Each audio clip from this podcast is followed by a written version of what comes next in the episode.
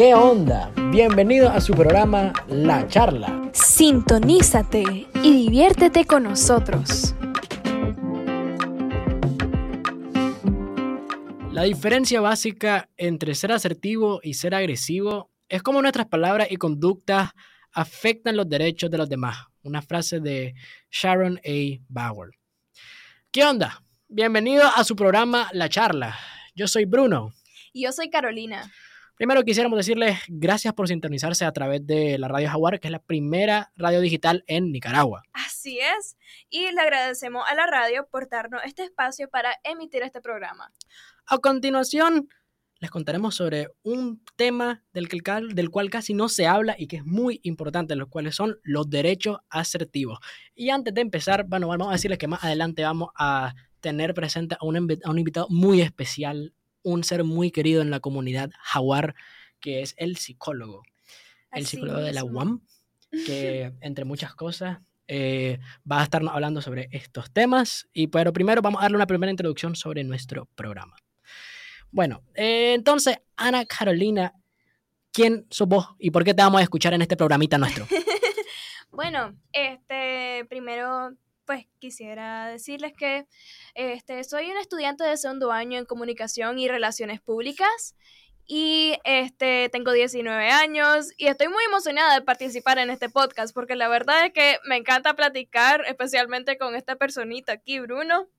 Y, este, y estoy muy entusiasmada por hablar de diversos temas de educación y bastante variados con invitados.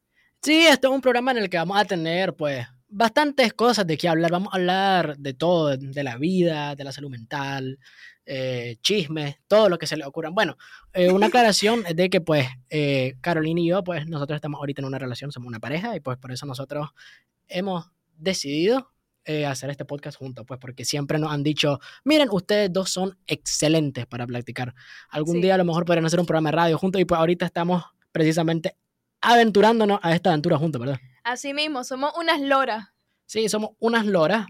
Y pues el día de hoy vamos a abordar nuestro primer tema, los derechos asertivos. Y pues bueno, le damos, vamos a darle ahorita la bienvenida a nuestro querido y muy amado eh, invitado. Introdúzcase, por favor. Muy buenas tardes, muchachos. Saludos a toda la comunidad educativa y a todos quienes nos escuchan más allá de la universidad. Buenas tardes. Mire, primero que nada, muchísimas gracias. Muchísimas gracias por habernos aceptado aquí. Es un eh, honor, honestamente. Eh, y usted nos, nos, ha interesado, como que hemos oído siempre como que el psicólogo de la UAM es súper Y es, es, el primer invitado que vamos a tener. Así que, así que por favor, dame un aplauso. Un, un, aplauso, por favor. un aplauso, por favor, por, porque este va a ser el, el, el, inicio de lo que a lo mejor va a ser una. Va a llegar a largo, va a llegar a largo. Uh, si esto va a, ser, esto va a ser más largo que los 84 años de la Rosa en el Titanic, no se preocupe. bueno, entonces, los derechos asertivos. ¿Qué tal si nos dan una pequeña introducción así rapidita de qué es los derechos asertivos para los que nos están escuchando ahorita? Los derechos asertivos son bastante desconocidos todos conocemos los derechos humanos, todos conocemos cuando estamos también en las clases de moral y cívica los derechos políticos, etc. Los derechos a la salud, etc.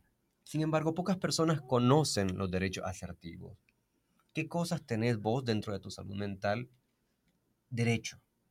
Y como no los conocemos muchas veces, se nos vulneran o los vulneramos a los demás por desconocimiento. Entonces, quizá ahora que vamos a hablar un poco de esto, esto sirva para que sea conocido y todas las personas lo manejen. Qué interesante.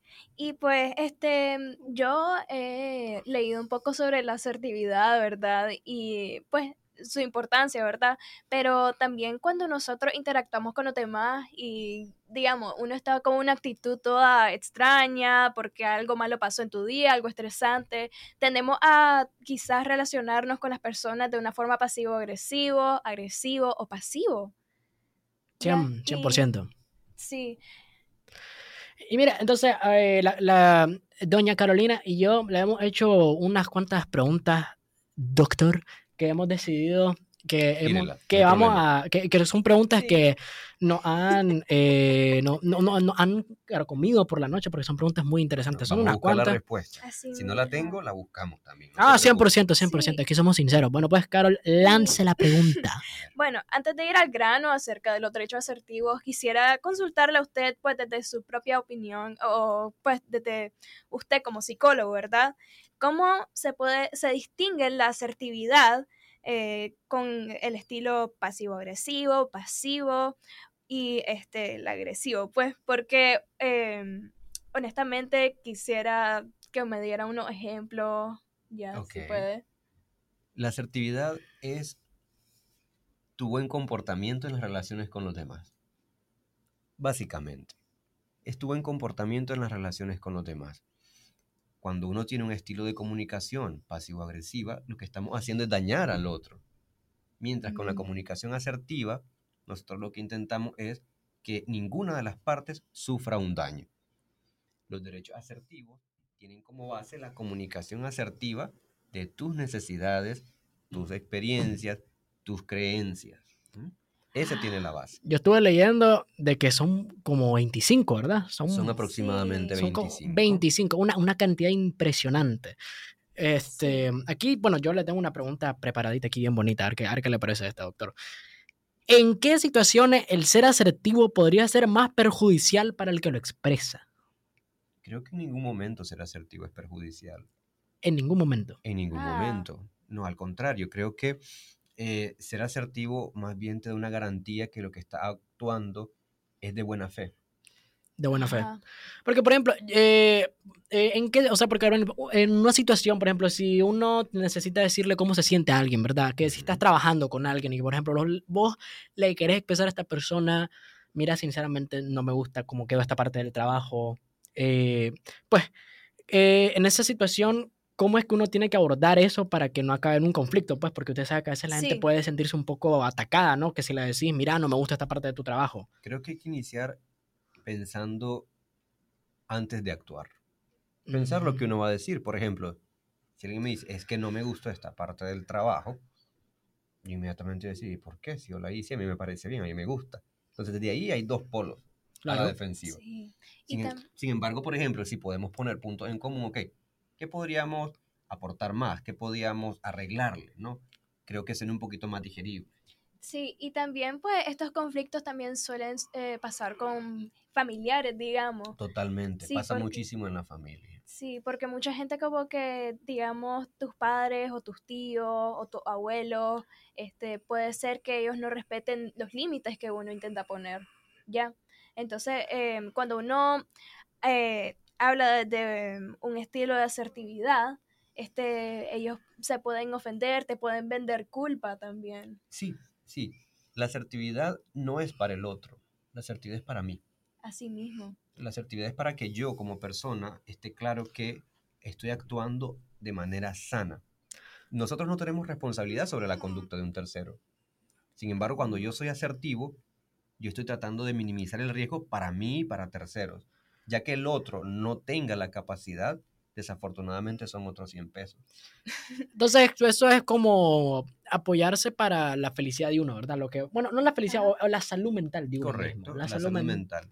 de uno mismo, ¿verdad? Porque Sí. creo que a veces hay, un- hay veces que uno tiene que, bueno, no hay veces, creo que uno siempre debe elegirse a sí mismo si uno está en una situación donde uno sabe que se puede comprometer, ¿verdad? Sí, todo es un equilibrio. Tenemos que priorizar nuestra salud mental, nuestras eh, buenas conductas, mejor dicho, sanas conductas. Sí. Conductas Sana conducta. sanas, las relaciones sanas, ¿no? Nosotros Claro. podemos Sí. ser asertivos incluso transmitiendo la tristeza, transmitiendo el enojo. Así que no solamente con cosas agradables, podemos ser asertivos con todo. Así mismo. ¿Y usted cómo nosotros podemos convivir con personas este, que suelen no respetar los límites que ponemos o nos venden culpa, ¿verdad? Y pues la verdad que no tenemos ninguna opción que pues vivir nuestra vida cotidiana por distintas circunstancias, ya. Convivir con este tipo de personas es complejo, no es fácil. No, debe ser difícil. Sí. debe ser difícil. difícil, no, es no, difícil. no, no. Sin embargo, principalmente con el autocuido y los límites. Son dos estrategias básicas para sobrellevar la convivencia con este tipo de personas que no tienen comunicación asertiva. Segundo, aprendamos los derechos asertivos, Sí. promovámoslos. Entonces, por ejemplo, diga a los que su opinión son algunos de los más fundamentales. Es que todos son fundamentales, como que yo le quiera quitar un derecho a los derechos humanos. Ah, bueno, bueno, a ver. Todos son fundamentales. Bueno, vamos a, vamos a- va- lo que me gustaría es mostrárselos brevemente, general, Sí. los, los derechos asertivos. Adelante, estimado doctor Kevin. Derecho a ser tratado con respeto y dignidad. Derecho a equivocarse y a ser responsable uno de sus propios errores. Derecho a tener los propios valores y opiniones. Derecho a tener las propias necesidades y que éstas sean tan importantes como la de los demás. Derecho a ser uno el único juez de uno mismo y a experimentar y expresar los propios sentimientos. Derecho a cambiar de opinión, idea o línea de acción. Derecho a protestar cuando se es tratado de manera injusta. Derecho a cambiar lo que no nos es satisfactorio. Derecho a detenerse a pensar y actuar. Derecho a pedir lo que se quiere. Derecho a ser autónomo e independiente. Derecho a decidir qué hacer con el propio cuerpo y con el propio tiempo. Derecho a hacer menos de lo que humanamente se es capaz de hacer. Derecho a ignorar los consejos de los demás. Derecho a rechazar peticiones sin, sin sentirse culpable o egoísta. Derecho a estar solo aún cuando se desee la compañía de uno. Derecho a no justificarse ante los demás. Derecho a decidir si uno quiere o no responsabilizarse por los problemas de otros. Derecho a no anticiparse a las necesidades y deseos de los demás. Derecho a no estar pendiente de las acciones de otros. Derecho a elegir entre responder o no hacerlo. Derecho a hacer cualquier cosa mientras no se violen los derechos de otras personas. ¿Pasó? Corte. Bueno. eh, Derecho a sí, sentir sí. y expresar el dolor. Derecho a hacer cosa mientras no, cualquier cosa mientras no se violenten los derechos de otra persona. Derecho a hablar sobre un problema con la persona implicada y llegar a un compromiso viable. Derecho a escoger no comportarse de una manera que todos esperan. Excelente. Bueno, entonces en estos momentos vamos a tener una pequeña pausa y ya volvemos con su programa La Charla.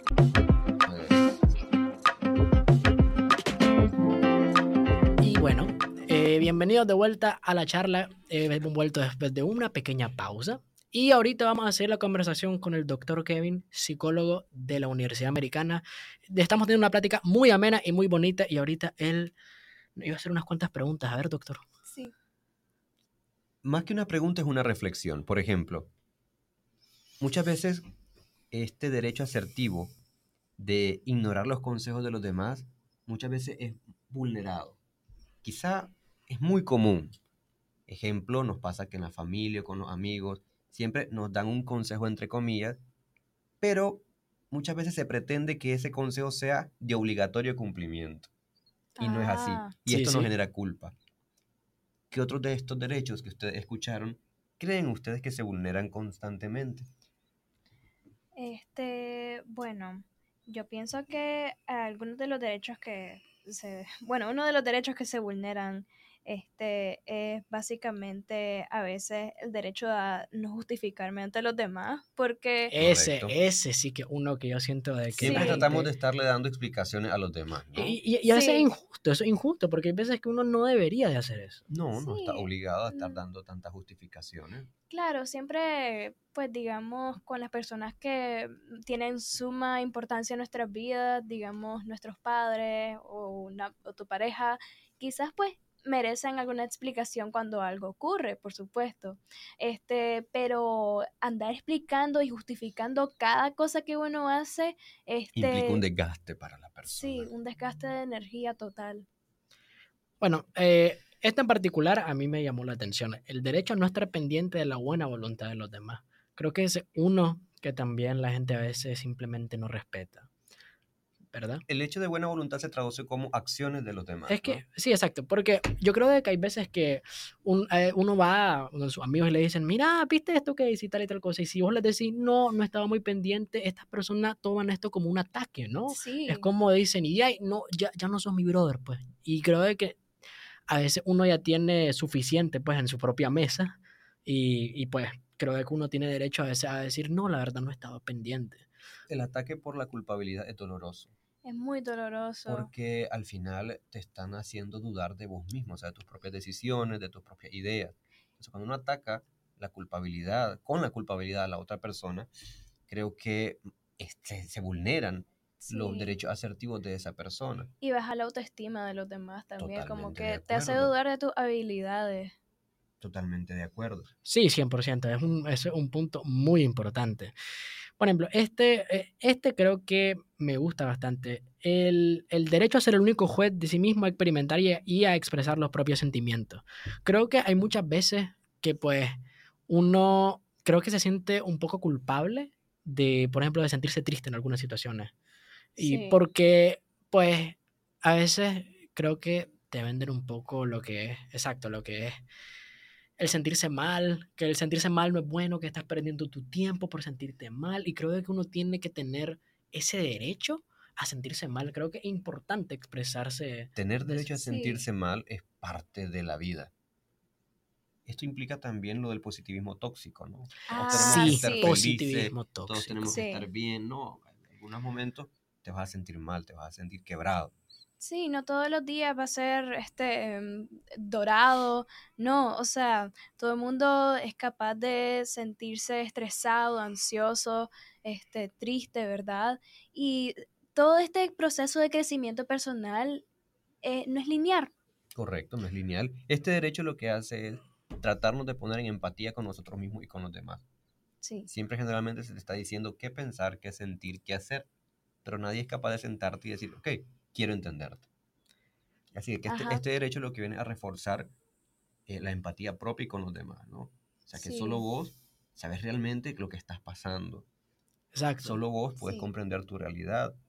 Sin embargo, también podés expresarla, comunicarla si así deseas, para ser comprendido también.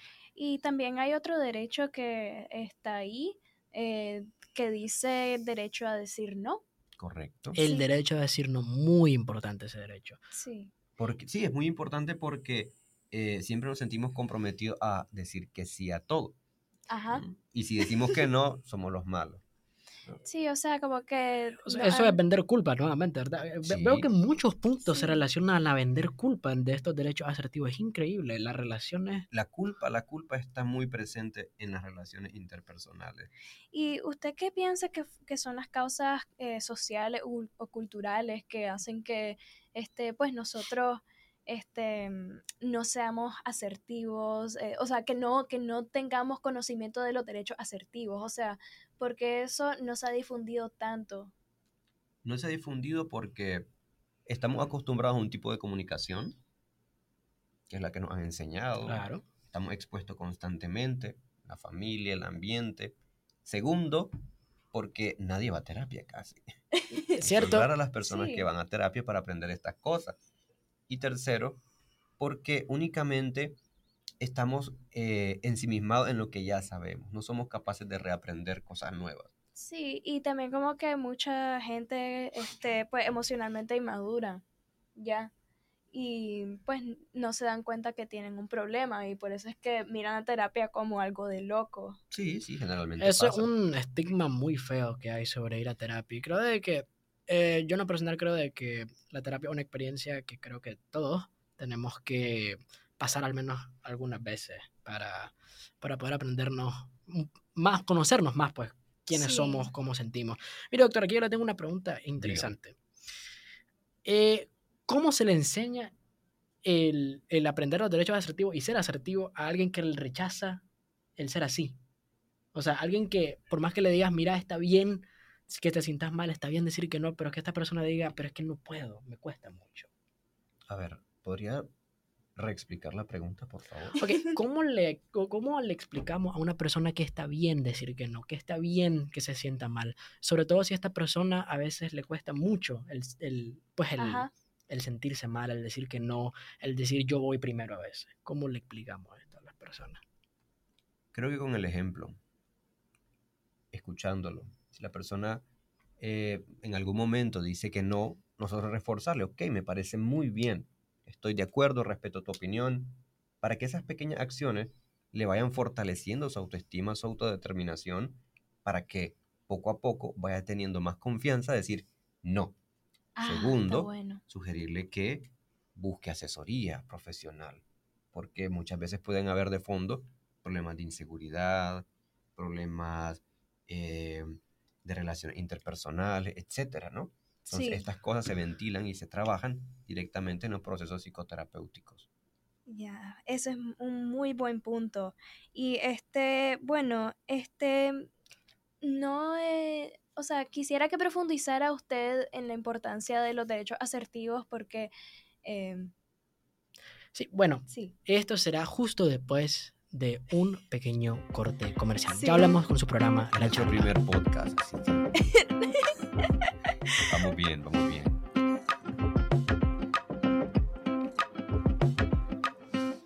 Bueno, este, estamos de vuelta aquí en nuestro podcast La Charla. Entonces, pues, ya pues que estamos cerrando, quisiera que usted pues nos diera este mm, desde su punto de vista como psicólogo, este mm, ¿cuál es la importancia de los derechos asertivos? O sea, este, que me profundizara más en eso, por favor.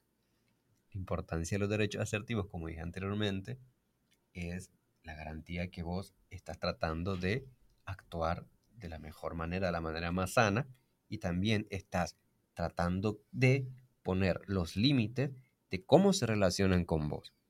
La importancia es de suma relevancia, porque pocos los conocen y deben de ser conocidos por todos para tener buenas relaciones interpersonales, para que nadie se sobrepase con uno, para que todas las personas sepamos vivir y convivir en armonía.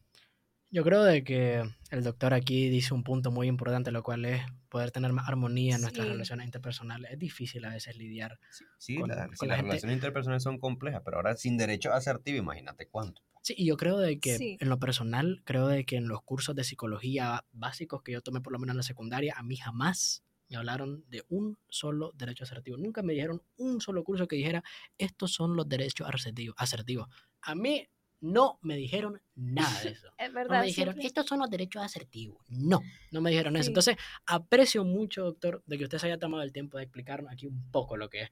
Si nos podría dar una pequeña, entonces, una conclusión así de, de los derechos asertivos. De la Ejerzan sus derechos asertivos, cuiden su salud mental, aprendan muchísimo sobre estos temas, porque es lo que nos va a mantener con salud para toda nuestra vida. Si uno descuida la salud mental, así también como la física, no vamos a tener calidad de vida. calidad de vida. Tenemos que cuidar Sí. nuestra cue- nuestro cuerpo y nuestra mente. Van de la mano. Cuerpo y mente. Sí. Como en Kung Fu Panda, pues. Además que pues eh, nosotros como seres sociales pues tenemos personas, ¿verdad? Que, que convivimos eh, en nuestra vida diaria. Entonces es bueno siempre saber como que quién me beneficia y quién no, pues no me brinda tanta positividad o eh, buena, como le llaman, vibra a nuestra vida. Buena vibra, ¿verdad, doctor? De mi parte, yo estoy alegre de estar con ustedes. Me ha encantado la participación en nuestro primer podcast. Tal vez hubier- hubieron unas cosas ahí eh, que salieron un poquito flojas, pero recíbanlo, ¿no? Con mucho cariño lo estamos preparando para ustedes y Es- esperamos que nos sigan escuchando. Es una producción que se hizo con mucho, pero que mucho amor. Y bueno, Sí. amigo, mire, doctor, le voy a dar la mano. Muchas Muchísimas gracias. gracias, por haber Gracias, venido por a este programa. Gracias. Lo, lo apreciamos mucho. Eh, visiten, por favor, al, al doctor. Él siempre va a apreciar que lo visiten, que expresen cómo se sienten, lleguen. ¿Usted qué dice? Yo siempre le digo a los chavalos, allá la oficina de atención psicológica es casa de todos. Amén. Amén. casa de todos, todos, todos, van a creer que soy pastor ahora. todos pueden llegar, son bien recibidos, ahí podemos compartir algo breve, siéntanse con toda la confianza. Estamos, estoy en el segundo piso, en el aula C206, hay un cartelito. Muchísimas sí. gracias también. Le decimos Sí. a la Radio Jaguar porque Muchas ellos gracias. Gracias. espacio. Ahí también en la parte de la, de De la producción. producción. La, la producción súper amable con nosotros porque estamos ahorita arran- arrancando, ¿verdad? Y Sí. la verdad es que Creo que han- estamos finalizando más relajados de cómo iniciamos. ¿verdad? 100%, ya se nos bien. nota un poquito más la confianza. Estamos entrando en materia, pero Bueno, los vemos el próximo viernes a las 3 pm. Y siempre atento, porque, Porque la, la charla, charla nunca, nunca se se acaba. acaba. Y hasta, Hasta luego, luego. cuídense. Adiós, jóvenes. Adiós, chavalos.